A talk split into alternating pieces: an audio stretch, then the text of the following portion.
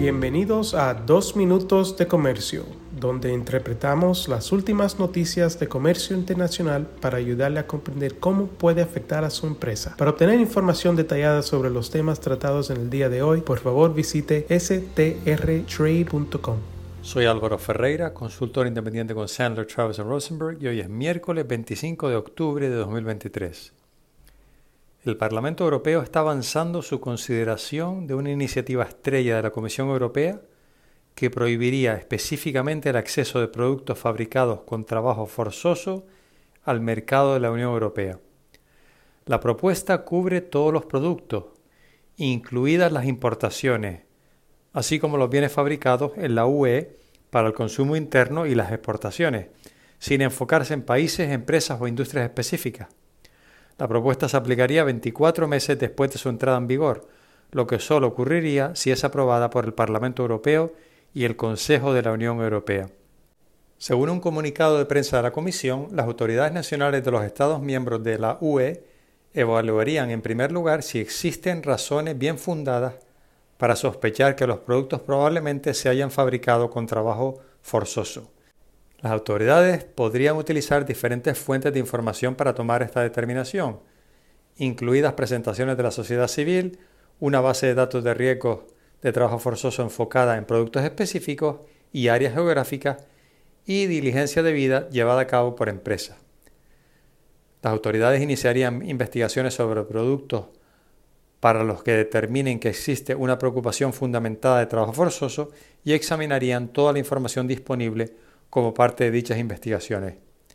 Las autoridades podrían solicitar información a las empresas y realizar controles e inspecciones incluso en países fuera de la Unión Europea.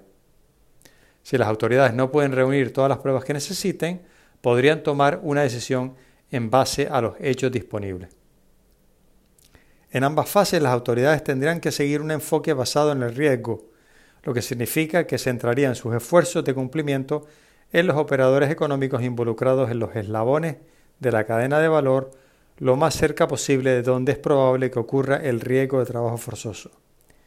También tendrían en cuenta el tamaño y los recursos económicos de los operadores económicos, la cantidad de productos en cuestión y la magnitud de las sospechas de trabajo forzoso. Si las autoridades establecen que un producto fue fabricado mediante trabajo forzoso, se les exigiría que, en primer lugar, prohíban de inmediato la colocación y puesta a disposición de este producto en el mercado de la UE y su exportación desde la UE. En segundo lugar, que exijan a los agentes económicos que retiren dicho producto ya disponible en el mercado de la UE. Y por último, que se aseguren que dicho producto sea destruido, inutilizado o eliminado de otro modo de acuerdo con la legislación nacional. El pasado 16 de octubre, los comités del Parlamento Europeo sobre Mercado Interno y Comercio Internacional modificaron esta propuesta de la Comisión Europea para encargar a la Comisión la creación de una lista de áreas geográficas y sectores económicos con alto riesgo de utilizar trabajo forzoso.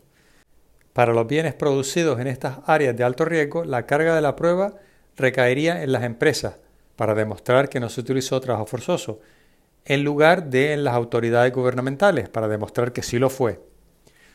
Otra enmienda especificaría que los bienes retirados del mercado de la UE, en virtud de estos requisitos, podrían regresar solamente si la empresa demuestra que ha dejado de utilizar trabajo forzoso en sus operaciones o su cadena de suministro y haya solucionado cualquier caso relevante. Si el Pleno del Parlamento Europeo aprueba la versión modificada de la propuesta como es esperado, y una vez que el Consejo de la Unión Europea adopte su posición, se llevarán a cabo negociaciones finales sobre una regulación definitiva en este sentido. Y aquí en Sandler, Travis Rosenberg seguiremos monitoreando este proceso muy de cerca para todos ustedes. Un cordial saludo. Con profesionales en nueve oficinas, Sandler, Travis Rosenberg es la firma de abogados más grande del mundo dedicada a asuntos legales de comercio internacional, aduanas y exportación. Este podcast es exclusivamente para fines informativos y no constituye un servicio legal. La contratación de un abogado es una decisión importante que no debe estar basada solamente en publicidad. Pídanos que le enviemos información gratuita por escrito sobre nuestras cualificaciones y experiencia. Envíenos un correo a strespanol.strtrade.com.